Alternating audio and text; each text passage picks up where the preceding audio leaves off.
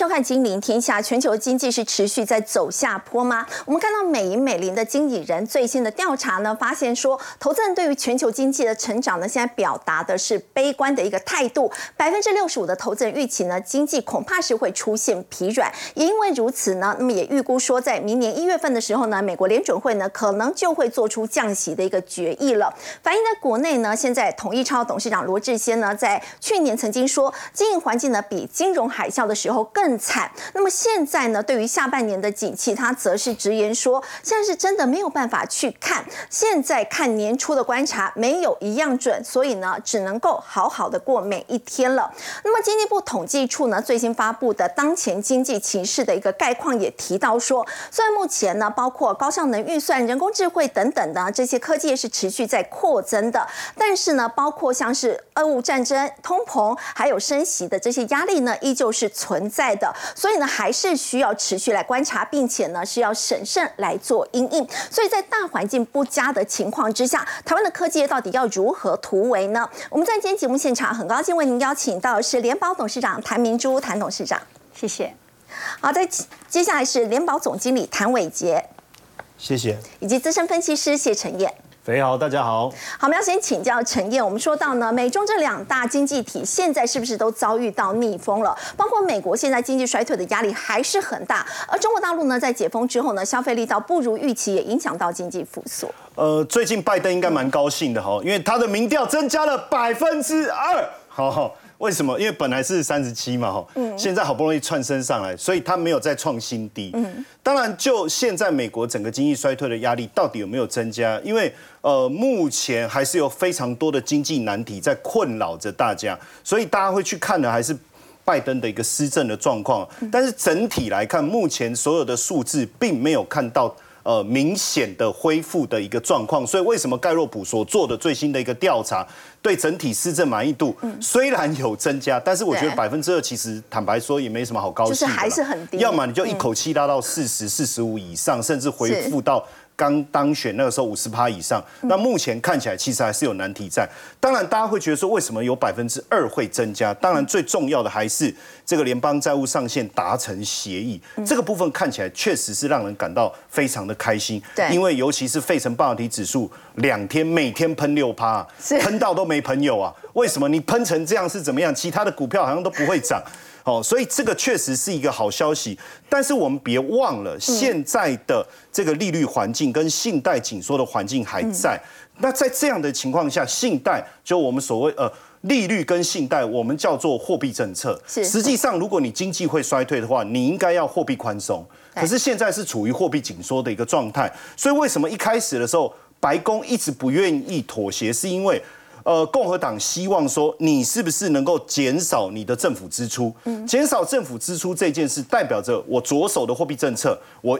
接接下来可能会受到限制，已经受到限制，对不对？那我的财政政策呢？财政政策是什么？就是我在做政府，呃，就政府做各种的公共建设啊，各种方面的一个支出，它来推升经济。好，现在被限制支出了，可是我刚才讲货币政策还是紧缩，还没有开始降息哦。大家不要一直想会降息这件事情哦。好，有可能面临衰退风险。当然，今天董事长跟总经理来，所以我还是得我就秀一下我经济学家的背景，对不对？哈，我们在讲一个非常重要的一个关键哦，叫 GDP 等于 C 加。I 加 G 对不对？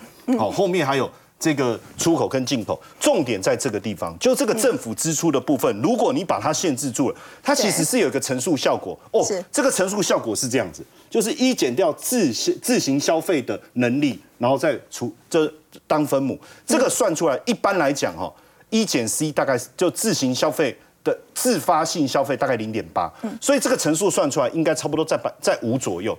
哎，你想一下哦，也就是说，政府花一块，它可以达到五块钱的效果，就这个逻辑。所以你现在把政府支出限制住了，好，你少花一块钱，就少掉五块钱的效果。嗯，请问一下，那对于经济衰退这个有帮助吗？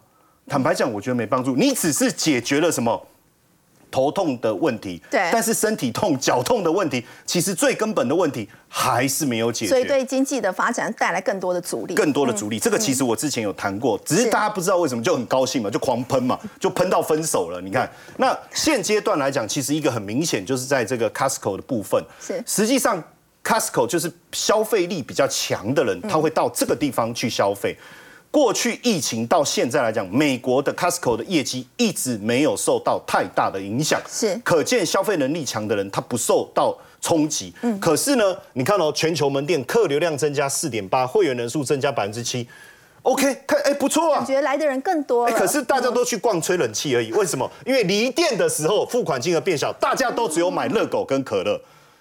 对不对？最便宜就热狗跟可乐，只要五十块钱，吃完就走，买个披萨。然后呢，哎，你以前不是都会买衣服吗？买买家电啊，买这个消费性电子啊，都不买，大额的非必需品现在比较大幅度减。少哦。所以你看，日均交易额降了四点二，这个很明显已经在告诉我们，其实经济衰退的影响已经开始影响到中上阶级。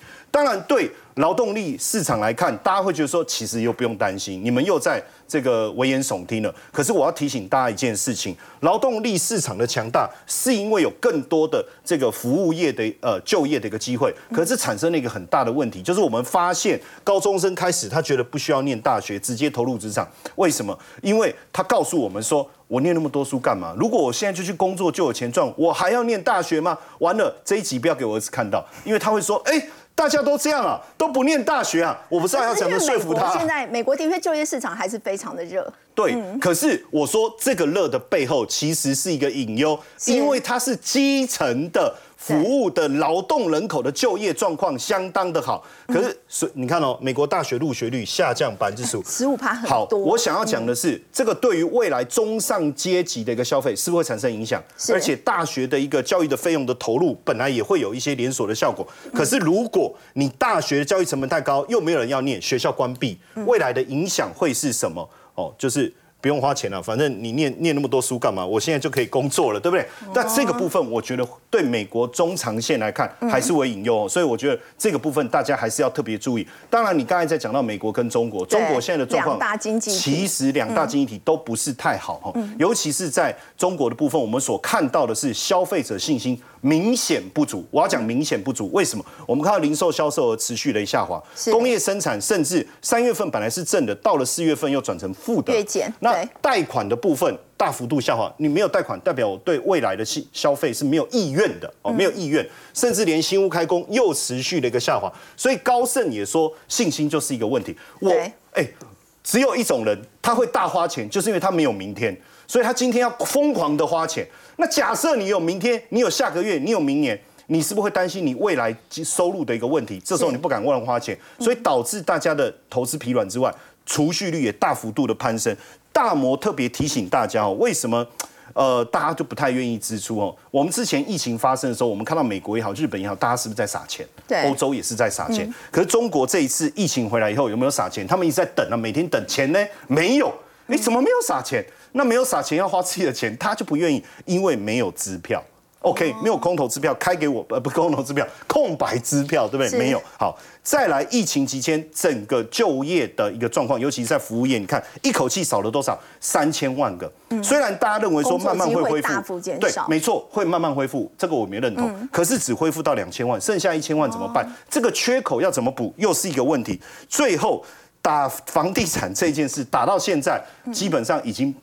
打趴了，要上来，我觉得还有很长的时间，所以我们看到一个非常明显的一个现象哦。你看，这个是微博在传的一个很有趣的一个一个话题。他说：“老公每个月给你两万，但不回家。”哇，你给我你给我两万，我每天都回家，你懂我意思吗？哎，但很多人就说：“哎，老公给你两万不回家，你愿意吗？”很多人就开始吵起来。但是我的重点不是老公给你两万你不回家，愿愿不愿意这一件事情，而是过去这个话题在讨论的时候是十万，哦，就是说。原本讲的不是两万，是十万。就老公每个月给你十万，但不回家，哦，我可以啊，哦，我我我我我，你给我十万，我回家，好不好？可是现在这个话题急速的下降，剩两万，你知道这个落差代表什么意思？代表第一个老老公的赚钱能力下滑了，第二个他也希望老婆不要花那么多钱，所以简单来讲叫消费降级。是好，可是消费降级另外一个层面来讲，如果我很多人都说不消费是因为没有钱，可是我给各位一个数据，去年整体的一个储蓄，相较于前一年多了七点九兆。所以实际上他不是不消费，他实际上也不是没钱，不是没钱，不是没钱，不敢花，对，是不敢花。嗯，而且重点是他还有钱哦，他把这些钱全部攒起来变成储蓄，反而形成了一个特别的状况，叫超额储蓄。但这个超额储蓄反映出来的背后的一个结果就是，老百姓不敢花钱。可是身边的人，包括企业、包括政府，可能都落入贫穷的状态。为什么？我们来看一下，这个是武汉市财政局贴的一个催收公告，哈，就是说我我要开始拿起我的账本，跟所有欠我钱的人，我一一要把钱讨回来。怎么也？为什么？因为收入大幅度减少，你看地方政府财政陷入困境，你不是开源呐？对不对？我增加收入来源，也不是节流，而是什么？开始去讨债，这些债务一定都累积很久。两百五十九家的欠家单位，他就跟他说：“你要开始来偿还。”所以也，因为大家消费信心的疲弱。地方政府财政困难，其实我们看到最近，不管是在美国的金融指数也好，还是在香港挂牌的国企指数也好，最近都出现比较明显的修正，跌幅从高点到现在大概接近百分之二十，也符合我们对于落入空头或是熊市的一个定义。当然，在这样的一个艰困的环境之下，对我们的台商会不会产生影响？我觉得也值得讨论。好，刚刚陈燕带我们看到呢，在全世界呢，两大经济体，包括美国跟中国大陆，现在经济发展都遭遇了逆风，尤其在中国大陆，在解封之后呢。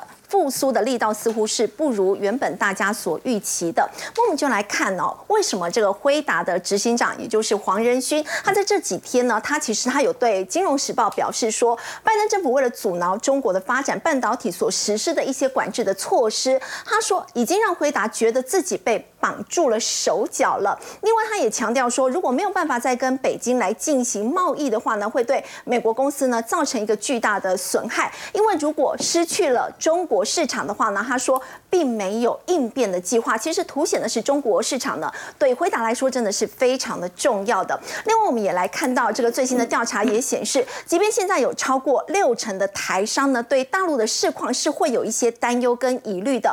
不过，我们来看到未来三到五年，他们在中国大陆的营运的规划，其实大部分都还是。维持不变的一个情形，所以就要请教谭董事长了。为什么呢？大家都知道中国大陆呢，可能从这个疫情以来是的确面临很多的一个挑战，但为什么它的地位还是没有办法去取代？嗯，我个人进驻。呃，中国大陆投资大概有将近三十年的时间。那我个人在看的时候，我是觉得说，第一个在中国大陆的部分的话，我想长达这三四十年，呃，各国就世界各地的人口。世界各地的这个公司行号或者呃各方面的制造业都进入到中国大陆，那所以培养了这个供应链上游、中游、下游这个供应链，他们都是非常完整的，说让上中下游之间的这供应链彼此可以互补、互相的合作，所以所以呃产生了很多的它的一个创新力也特别好，所以我想在供应链这个系统部分，我觉得还是比较强的。所以它的人力还有它整个供应圈，目前是已经真的非常的成熟了。那其他的地方，包括像是东南亚、啊越南啊，其他的地方，可能短时间之内真的很难去取代中国大陆。那我们说到中国的经济开放呢，其实会让大家比较担心的，尤其是在这个习近平他连任之后，也喊出这个共同富裕的一个情形。那这个部分的话，您会担心吗？呃，我觉得在初期的时候是的确是非常非常担心这个中国大陆政府的一个政策，那对台商的影响到底是有多大？所以当时我是停看听，那但是就说政策是政策，但是我觉得在我自己来讲，我就还是努力的向前走。那因为我觉得最重要还是在于呃整个呃 China 加一在东南亚市场，它其实跟呃在西方跟中呃跟中国来讲，我觉得中西方其实产生了一个很大的科技甚至产品。应该会有一些截然不同的一个变化，所以这里在我公司来讲，我是还是很正面看待。那对我个人来讲，在东南亚这个市场来讲，China 加一对我公司的成长，我觉得它是一个呃一个嗯，可能是更一个很好的一个处女地的发展。那借助我过去曾经在中国的经验，那在这样规划上来讲，我觉得我会更紧密。那在各方面一个呃以公司的成长，还有国际化的一个铺陈跟布局上，那我想应该对我们公司来讲是。是很好的，对台商来讲，应该我觉得也是一个很好的机会。好，不过我们知道中国大陆呢，在前两年可能因为疫情的关系呢，它有做一些像是封城的一个情况。不过我们看到联保非常不容易的是，这三年哦，其实就在疫情大家觉得最辛苦的时候，其实呢，在业绩的部分还是缴出了非常亮丽的成绩单，包括这个 EPS 的部分呢，可以说是逐年在往上成长。那么美股股利的部分也是哦，这个配息率呢，还是维持在这个百分之九十到百分之百、百分之一百零四这样的一个情形。所以我们要请教这个谭董事长，哦，就是在疫情大家觉得很辛苦的。这段时间的话，要怎么样去维持住公司，还是持续的往上？我觉得，当一个领导者很重要，就是除了公司价值之外，善待员工是非常重要。是除了他们的学识要不断的学习的成长，那最重要就是你要照顾他的人身安全。我觉得安全永远都是我觉得第一要务选择。第二就是，第二个就是他的财富。啊，你有没有让他能够在这里感受到他在面的努力跟付出，他一样可以拥有口袋是会有多一份钱。那这个最重要就是大家都能够共同呃努力往前走。所以在疫情的情况之下，第一个我只有想到说员工我不能出问题，那至少他们跟着我快三十年的时间，那我也没有照顾好，在他们最需要我的时候，那我也是算是比较大，他们是比较比较小，就我们比较了解比较懂。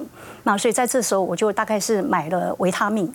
维他命 C，还有维他命 D，还有我买我从台湾买的锌，直接带过去，就托了很多人带到中国。所以除了口罩之外，还帮他们买了维他命 D，还有买了锌，就是让他们增加自己的免疫免疫力。然后我们那时候就是把那个工作时间缩短，我们让员工多多运动，还有我们把伙食。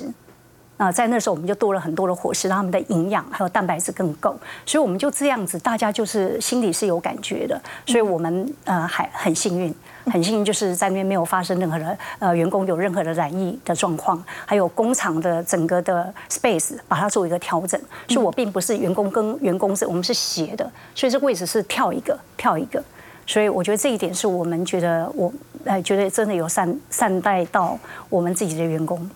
好，另外也要请教总经理，因为我们知道，在整个大环境不佳的情况之下，很多的这个消费电子设备其实各自表现是不同啦。那么为什么网通这一块哦，这个需求特别的强劲？其实我们在说到第二季的时候，大家比较会担心的一些议题，包括通膨是不是有卷土重来，包括这个俄战争的一个部分，地缘政治的问题，还有这个库存的一个问题。您觉得在第二季之后，这个表现会越来越好吗？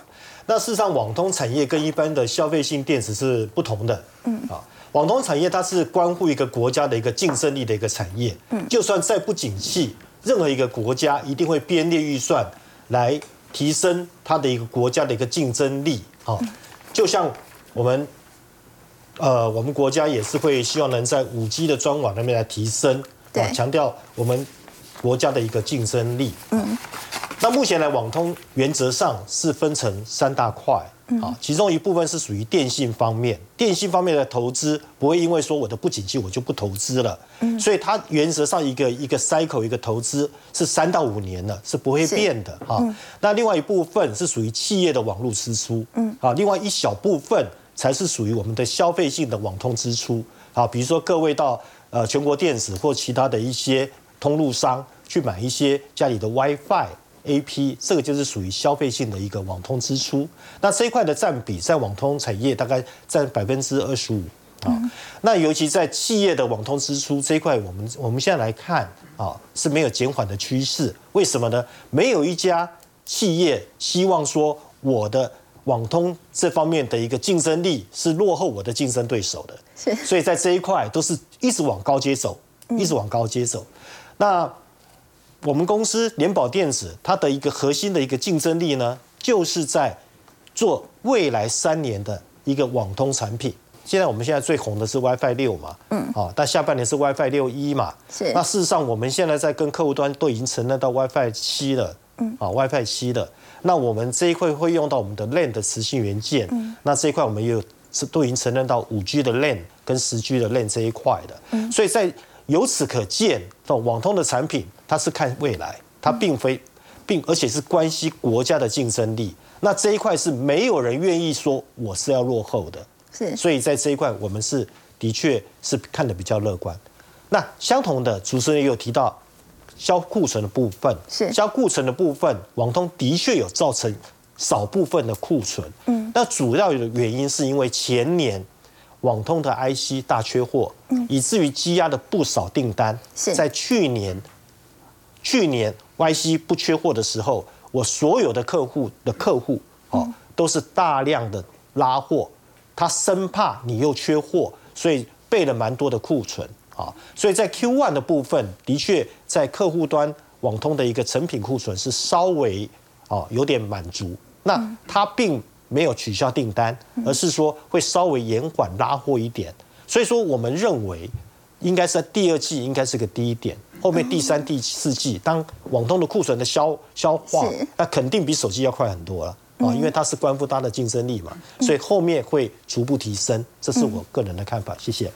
好，不过我们说到这个网通商机有多大，其实资策会呢也做了预估，在五 G 专网全球市场的规模，二零二一到二零三零年，它的年复合成长率其实是超过四成的，成长幅度相当的大。我们看到整个五 G 专网市场的营收的一个预估呢，到二零二六年呢，会从两千五百一十八亿的这个美元，会成长到一点零九兆美元。其实它成长的幅度跟空间呢是非常的大，但是除了在刚刚总经理所提到的网通这一块的发展呢，要再特别请教总经理，接下来这个无线充电模组的这个业绩占比是不是也会往上提高？这是下一块联保所着重的吗？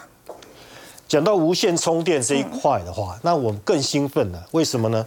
因为今年有个非常非常大的消息，就是说 WPC 的无线充电联盟跟苹果的。Apple 的 Mega Safe，嗯，这个标准是做整合在一起，是，所以在二零二三年，今年是推出的 QI 一点三三一点三版本，就已经导入了呃苹果的 Mega Safe 的标准啊。然后我们现在一个更大的一个标准叫做 QI 二点零，那预计会在二今年二零二三年的呃年底完成标准的一个制定，然后在明年把它 release 出来。未来的 WPC 联盟还会规开始来制定包括厨房的无线充电的一个标准，也叫做 KI 的标准。是。那另外在轻型的电动车的 LEV 部分，还有工业的无线充电的一个规范，好，可以让无线充电在各个行业的更有更好的能见度跟更广泛的一个。应用范围，就它的使用，除了智慧手机之外，其实以后还包括像是电动车，甚至是无人机都有可能啊。对对对，嗯。那目前我们现在来看好的是说，未来就是没错，主持人讲的非常的好，就是无人的无人送货的载具，嗯啊，也可能当然包括说是呃无人机了哈。第二个部分还有一个蛮重要的哈，就是智慧医疗装置啊，像大家现在到医院去看到都很多条线嘛。电源线嘛，那你走过去，我很容易绊倒，也造成危险。是，所以未来这个部分很大的一部分都会导入无线充电的一个标准。那有个重要就是说，未来这无线充电的标准，它不是只有充手机的十五瓦，那未来还会到三十瓦以上的开发，甚至于到一百瓦。大家知道说，瓦特数越高，高功率越高，它的运用范围就更高。更高，对。对对对，所以这个部分，当你高功率的时候。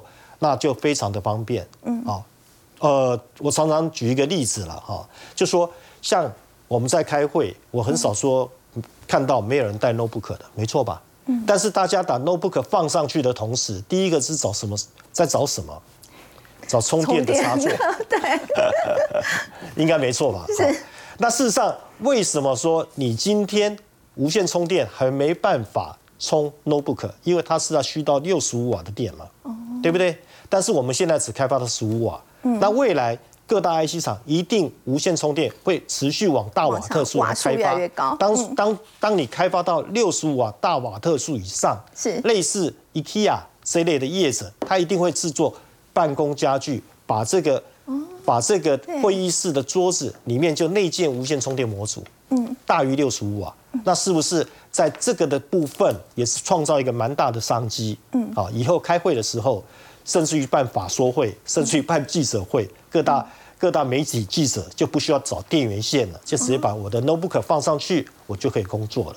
这是非常非常让生活越来越方便。对对，我们说到无线充电的话，其实呃，联保这个部分的话，在现在整个业绩占比以后大概会成长到多少趴数？那么东莞厂的无线充电产业其实已经在今年三月量产了，那以后的规划呢？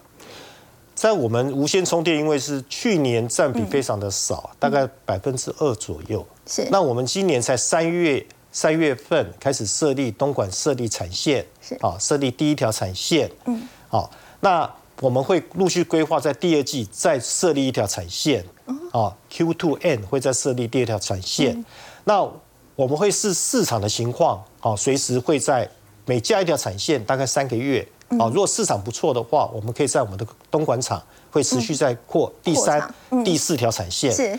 甚至于我们现在也在评估越南哦，或者是东南亚其他地方哦，评估在设厂的可能性。那主要是因应美国市场哦，因为我们也有美国一个一个蛮重要的订单正在谈，是。哎，大概是这样子。那估计我们今年的占比，无线充电跟去年比，应该会有两成左右，两百分之二十的占比。那如果以倍数来比，它成长到百分之对对百分之二十。那如果说哎对，如果以倍数，那那听起来也蛮吓人的，有大概十倍嘛。嗯，大概是这样。谢谢。好，刚刚谭总经理呢，但我们看到呢，其实不管是在网通这一块，或者是无线充电呢，都让大家的生活变得是更加的方便。那么现在大家也说，整个市场非常夯的，就是在 AI 这一块了。那么也会让大家以后的生活呢，非常的方便。不过我们说到 ChatGPT 呢，现在的一个发展，其实它让整个网络频宽的需求呈现也跟着增加了。尤其是 CPU 技术的出现了，相关的这个概念股的后市，您会怎么观察？对，刚才谭总点名了网通产业，我们就做一个网通产业了哈。当然，今天要来讲这个网通，在谭总面前有点班门弄斧了哈。不过，身为网通小王子，我还是要稍微说明一下了哈。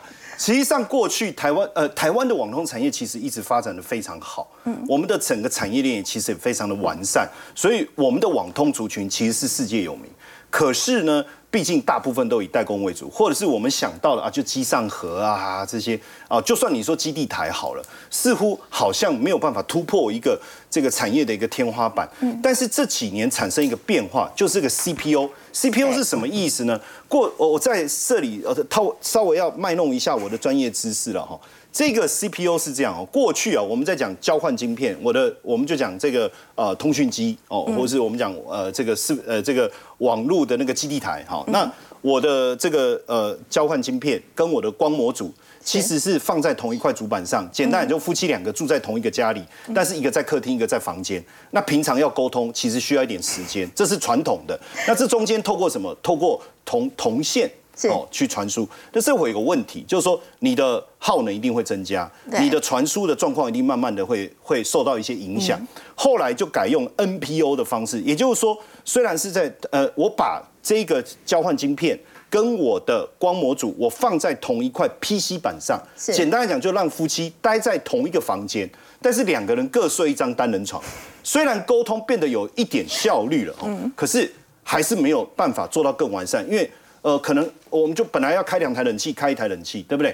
可是现在的方式叫 CPU 什么？夫妻就叠在一起了，哦，然后就是睡在同一张床，这样呃，不要说沟通了，哦，头发香都闻得到，对不对？那这个可以大幅度的减少耗能，嗯，而且对于传输的一个效率来讲，大幅度的提升，而且对于生产怎么样？因为我等于是用封测的概念哦，这前刚才讲到的放在同一块 PC 板上，还是分开的，封测还是分开的。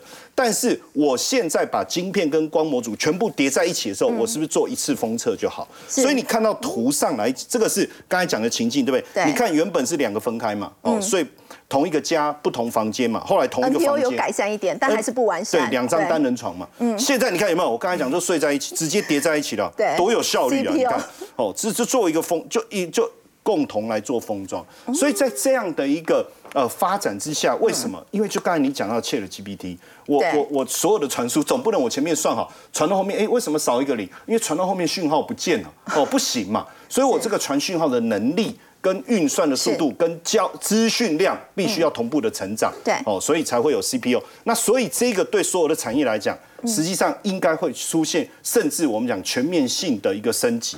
所以为什么最近网通股开始转强？而且还有一个很有趣的，比如说我们来看一下，像智易好了，你看最近的股价都是整理过后开始往上攻。我们同步去看哦，他们都没有面临到所谓什么亏损呐、由亏转盈呐，基本上获利都是相当稳定。你看它第一季赚二点二五哦，而且未来新兴市场。的一个发展，刚很多地方它开始走势。我刚才讲这个 CPU 的基础建设，那成长力道都还是在，而且我们去算本一比也发现，其实都还是偏低的。那像智邦是最近在网通股里面表现最强的，当然跟它新的这些产线开始发展也有很大的关系，包括它自己的白牌市场，第一季获利就二三点六，尤其是我们发现是最近是谁进来追它的股票，就是外资。所以这些网通股似乎都被外资给看上。另外一个是中磊，它算是在网通里面算是获利相当稳定的一个，也是联保很重要的客户。对，没错。哦，哎，这么巧啊！我又哎又 就刚好放在这。哎呀，这这太有趣了。而且呢，重点是他们也能够去突破整个这个产业的天花板。嗯那你看它第一季赚多少？一点九七。是。那我们用同样的方式，因为未来一定都会持续的成长，因为我刚才讲规模都会持续的扩大。可是它现在的本益比其实都还是偏低的状态，这个是目前网通股特别的一呃共通的一个特色。包括你看像核心控也是第一季赚了一点一七哦，是一年至少可以赚四块五块，可股价才几几十块钱而已哦。嗯。然后现在五 G WiFi 六也会稳定成长，这个是目前我们所看到网通产业共通的特色特色，就是获利稳定，产业有成长性，但是本益比偏低。好，刚刚我们了解的是这个网通的一个部分，我们稍后回来要持续来关注的是，现在大家就说整个供应链的布局哦，其实从美中贸易战以来呢，现在整个全球的供应链出现了洗牌这样的一个情况。那么接下来如果说是往东南亚去发展的话呢，到底哪一块市场是最值得关注的？我们先休息一下，稍后来了解。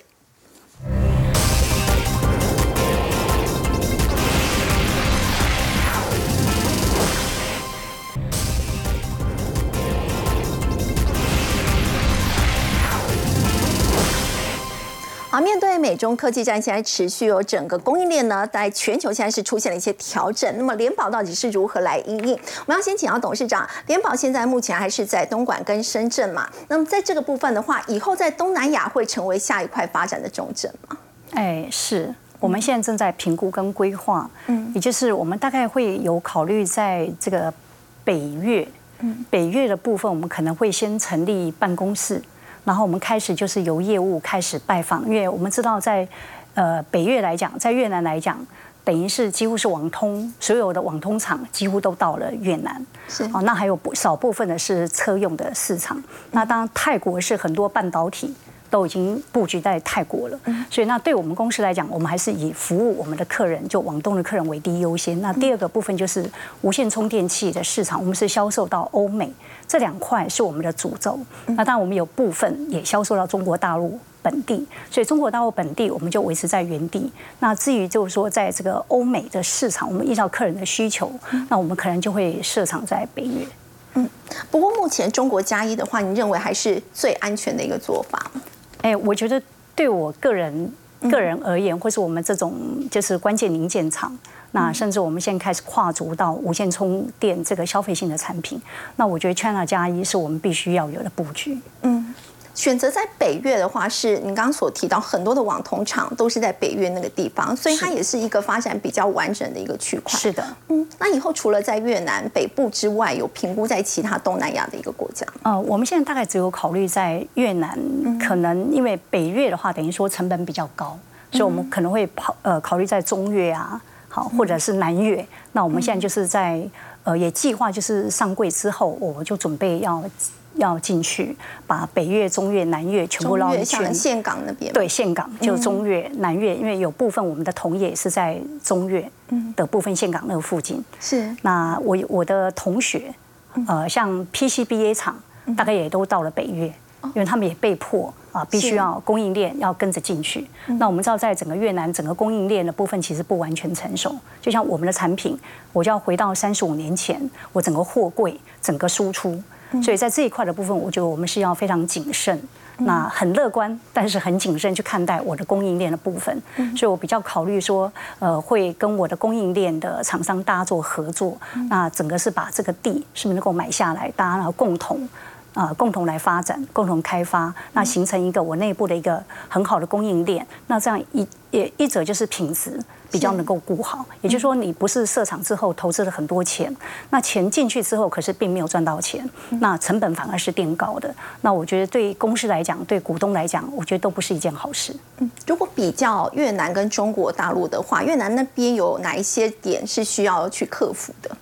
嗯，我觉得最终还是语言，语言，语言是很大的障碍，还有文化，还有当地的税法。嗯，啊，我们并不是那么的完全。完全的清楚，那这样就说越南的整个政策它是属地，就说我今天是越南，你在北越的员工，你可能不能跨，你不能跨跨区，所以这个对我们来讲，我觉得我们也需要去做一些呃，就是了解那实际上的开发。那在刚开始你在设点设厂的时候，你可能要有一些翻译。那现在那边的翻译可能越南人的中文的可能会比较好，但是相对就是说你可能也不容易可以找得到。那这一块也是我们现在目前我们需要呃更精确、更更了解。不还好是因为中国呃台湾台湾呃台商进驻越南其实是很久了，也很早就进入了，所以这边的资源我们就会善用我们过去联保呃曾经在越南的一些供应链，还有我的客人。还有，甚至我的朋友都已经进驻了六七年，所以我们现在已经开始在沟通，大家怎么样共同合作，然后去把这个供应链去排除一些供应供应链上该有的一一些障碍。那最终我觉得是品质、生产品质、成本。好，刚刚董事长提到呢，以后除了在中国大陆之外呢，其实越南也会是他们发展很重要的一块。不过我们说到在贸易战之后呢，多数的网通厂其实都转向了越南去设厂。不过呢，像是中磊的部分呢，其实也是联保很重要的客户，它是极少数到菲律宾去设厂的这个网通厂。所以就要请教陈燕，中磊呢在五月，他们其实在菲律宾呢已经举办了一个新厂的启用典礼。他们的董事长是说，为什么会选择在菲律宾呢？一来是他们说英文，那么可以呢以后。去出货以北美为主，另外一个很重要的一块就是他们的一个人口红利。对，因为呃，就越南来讲，当然中磊也有特别提到，在那个地方的产业的一个架构是特别的完整，所以如果他在那里设厂，确实很舒服，要什么样的资源，上下游水平都没有问题。是，但是可能也会跟同业去抢人才，因为毕竟厂多了。那公司多了，人才的一个供应如果相对来讲是固定的，那你要怎么样抢到好的人才？这时候他当然第一个想法是到菲律宾去，在菲律宾还有一个优势就是英文哦，大部分呃这个想要学英文，但是成资那个预算没有那么高的，就是去菲律宾了哦。这我发现哈，都就是这样，所以他就他为什么中磊现在到菲律宾去，而且就。呃，产能的布局来讲，今年哦可以做到两千万套。这两千万套其实就已经可以拿下北美近五成的市场。所以菲律宾对他来讲，第一个优势，而且而且地点非常的好啊。对，你比如说我要拿公呃跟越南的。伙伴跟联保呃取这个零件也没有问题啊，我要出货到北美这个路线也 OK 啊，甚至搞不好美军还分军机哦，扯远了。好，所以在中美贸易战之后啊，为什么中磊要在菲律宾设据点哦？其实他其实他自己思考一个就是人口红利，而且这人口红利的英文能力又特别好，因为他的客户其实都在欧美嘛。那既然在欧美，我的我就不用重新训练他们英文这个部分的一个沟通，尤其是他们现在转型不是像以前一样做代工为主，它主要现在是所谓的包括你的设计服务这个部分都要，所以我必须要实时跟我的客户沟通。所以为什么菲律宾对他讲很重要的原因？那现在菲律宾的发展很好，你看这个 Seven Eleven 在那个地方哦，三千四百家，是不是他也因为这个原因到菲律宾去哦？而且因为菲律宾人很喜欢吃炸鸡，嗯，哇，像。我的话，如果你派我去菲律宾，我就开心了。我每天炸鸡吃不完，因为菲律宾人喜欢重咸呐，然后也吃口味很重，也喜欢吃很甜，所以年轻人没有问题啊。你看他的人口红利持续的增长，未来十到二十年都不用担心人力。没错，这也是他特别提到，尤其是在 GDP 的部分。你看这两年，哎，一口气，二零二二年 GDP 冲冲到七点六。我相信本来疫情的时候是负增长，很快的就回到二七点六，而且这个是二零一三年的水准哦。对，所以可见在这个地方，呃，有很强很强的一个威力。当然，我们聊一下菲律宾，就是说在那个地方跟我们稍微有点不同，因为我们是月薪制，他们是两个礼拜发一次薪水。为什么？因为如果你月初给他，下个月要再发，他中间就挂了。为什么？因为他们花钱的能力很强，就是赚多少会比较容易花多少。哦，他们的及时行乐，其实就我们所谓的 “yolo” 啊，就是活在当下。他们有一句俗话叫。巴哈纳纳西北面哈，我也不知道我发音对不对啊。The future will take care itself，意思就是说啊，你不要管了，想玩就玩，想花就花，反正有什么事情，蝙蝠侠会出来。不管未来发生什么事，都有蝙蝠侠来解决。所以他们没有银行账户，百分之七十六、八十六的家庭没有银行，他因为他觉得我为什么要把钱放放银行？我花都不够嘞。而且有个现象，你有什么事情要庆功，即便你没有钱，你也要去借钱，就是你要办的。体很体面哦，你去借钱，别人不会笑你；你办的不体面，别人会笑你。摩托车分期以后缴的利息是车价的一倍。照样要分期，因为他说我也不知道能骑到什么时候啊，现在先骑再说。所以你看哦他们消费力很强，占 GDP 百分之七十，一般只有百分之三十。不过陈燕，我觉得很好奇，八成六菲律宾家庭连银行账户都没有。对啊，要用钱怎么办？借就好了，你想那么多，而且你也不用担心借钱别人会笑你，因为大家都在借。你缺钱跟我借，我缺钱跟谭董借，然后谭董缺钱，哎，谭董不会缺钱哦。那我们就借来借去哦，很像大风吹，吹什么？吹今天要跟谁借？哎。啊，你上次啊借的还没还啊？会了，会了，会了，先借再说，你知道吗？都是这样哦。啊，菲律宾就是这样的一个文化哈。那所以它的消费力很强，就是这个原因哦。那占了总额百分之七十，因为我刚才讲一般只有百分之三十，所以这个太厉害。你看他们的 mall，基本上全家人去就待一整天，十一点进去待到七点再出来，不是只有吹冷气哦，吃喝。然后呢，娱乐、溜冰、打棒球、剪头发、缴钱，所以他们已经把购物中心变成他们生活的这个很主要的一个范围。而且你注意看哦，很可怕哦，他们真的太喜欢买了。你看圣诞节哦，一天可以涌入八十多万人次。那说八十多万一个 mall，我讲的是一个 mall，我不是说所有的 mall，就一个 mall。然后更可怕的事情是，这是我们开解封以后来台湾所有的观光客的旅客量。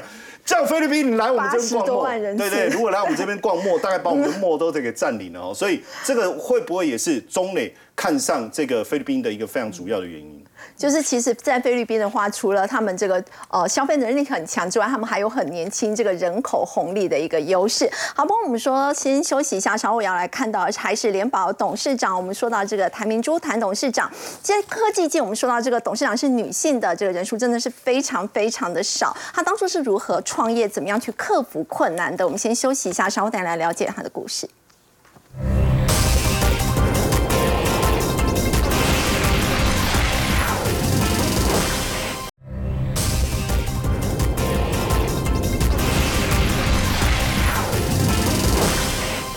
好，即便这几年我们说大环境呢不佳，不过联保呢却是个可以业绩的部分呢是年年往上在成长，而且在今年由新贵转上柜。我们要特别请教这个谭明珠董事长，我们知道在科技界哦，女性创业这个真的是非常的少。那么您当初在创业的时候有没有碰到最困难的一个低潮？您是怎么样去度过克服的？呃，我我刚创业的第一年，呃，资本额只有两百万，我就被倒两百万。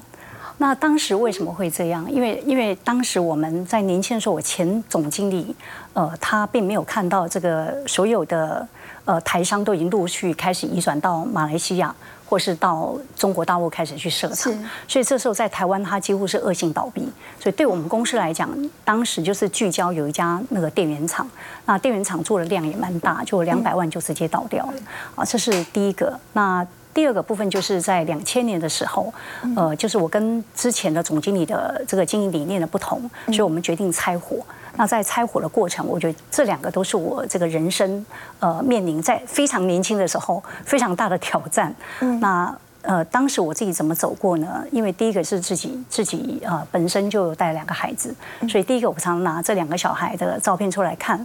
如果我的人生，因为我觉得每一个人生生命只有一次，然后我的人生以后到底要怎么过，那我就希望就看到说这两个小孩未来他们的样子，他们期待自己生活是怎么要应该要怎么过。所以我这个所有的跌跌撞撞，那我觉得并不是，我觉得这只是一个过程。所以我就把我心里最辛苦，然后觉得最。感觉到最失望、最痛苦，我写了十遍、二十遍，写下来，直到我找到不断的反省，找到了原因之后，我放下了。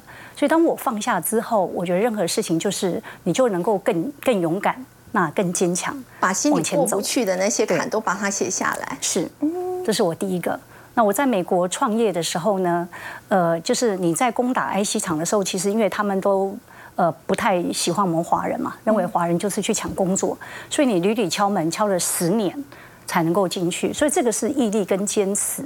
那我觉得我有做跟别人不一样。假如我是今天留在台湾，然后我移转到中国，那我赚的只是这个人工的价格的差异，那对我的研发工程师是不会有未来的。所以我就决定在年轻的时候，三十六岁我就我就到美国去，呃，开始去敲门，然后顺便读书，顺便赶快。呃，拿一个文凭回来，那虽然不管它是好的不好的，至少有一张文凭。那所以说，对我来讲，我觉得我当时做了一个很好的决定，就是它非常困难，可是它让我的眼界打开了。那也就是我知道要如何做到一个产品的差异化，所以我用美国人的工程师来带领我们联保的工程师，所以我已经跳脱了我的工程师。跟台湾的 E E M S 厂他们的工程师来做合作，他直接跟终端就直接沟通了。所以第一个他们的技能设计了解终端的应用，所以为什么屡屡我们在开发市场的时候，我们的样品总是在里面在在做比对的时候，我们都是得到最好的风评。那第二个我们的合理价格，所以我们跟美商外商竞争，那我们几乎也是得到这个美国外商公司对我们的肯定。那这个是我觉得我自己在最痛苦的时候，我把所有的理由原因写了十遍二十遍，那你心里会告诉你自己，为什么你这么放不下？当你找到了原因之后，我觉得所有的痛苦都没有了。我找到了机会，我退对自己找到了方向，所以呃，我也很感恩自己。那这三年三十年来，至少人生的路我没有白走。那我对有了孩子，他们未来的样子，我觉得也找到一个很好的方向。我们先休息一下，稍后再来关心。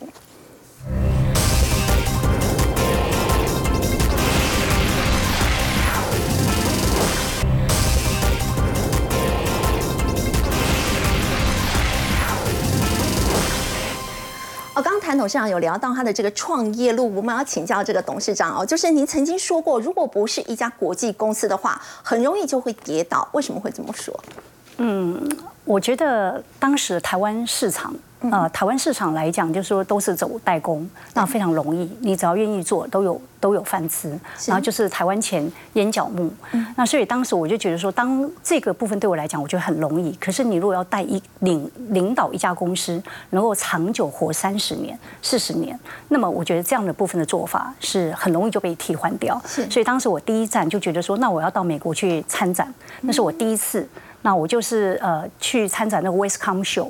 那 Show 当时是在呃 L A Anaheim，那所以所以那时候我就第一个，因为你人生地不熟，英文又不是很好，那对美国也搞不清楚。那但是我阿姨很早就移民到三口 C，所以我就是打电话对三口 C，我就打电话给我阿姨，我阿姨叫我飞机就飞到那边。我们两个女生，我记得那一年是我三十岁，我阿姨只有大我六岁，那我们两个就从 L A 就很开心，就我带的带的。带了所有的样品就就过去了。那那个 booth 我也订了一个小小的 booth，我们两个就一路开车开了八小时，就直接到 Anaheim。然后隔天就很高兴，因为晚上我们就觉得很穷嘛，那很穷，台湾人很穷，那我们去那边也不知道去哪里吃，那我们就去参加他们的 seminar 晚上的晚宴。我们两个就跑去两个老中，当时全部是老外，那所以我们就那边吃东西啊等等的。可是你吃东西。那你跟他聊天也没办法去聊，那别人就看我们觉得哎很奇怪，怎么混进两个这个年轻的？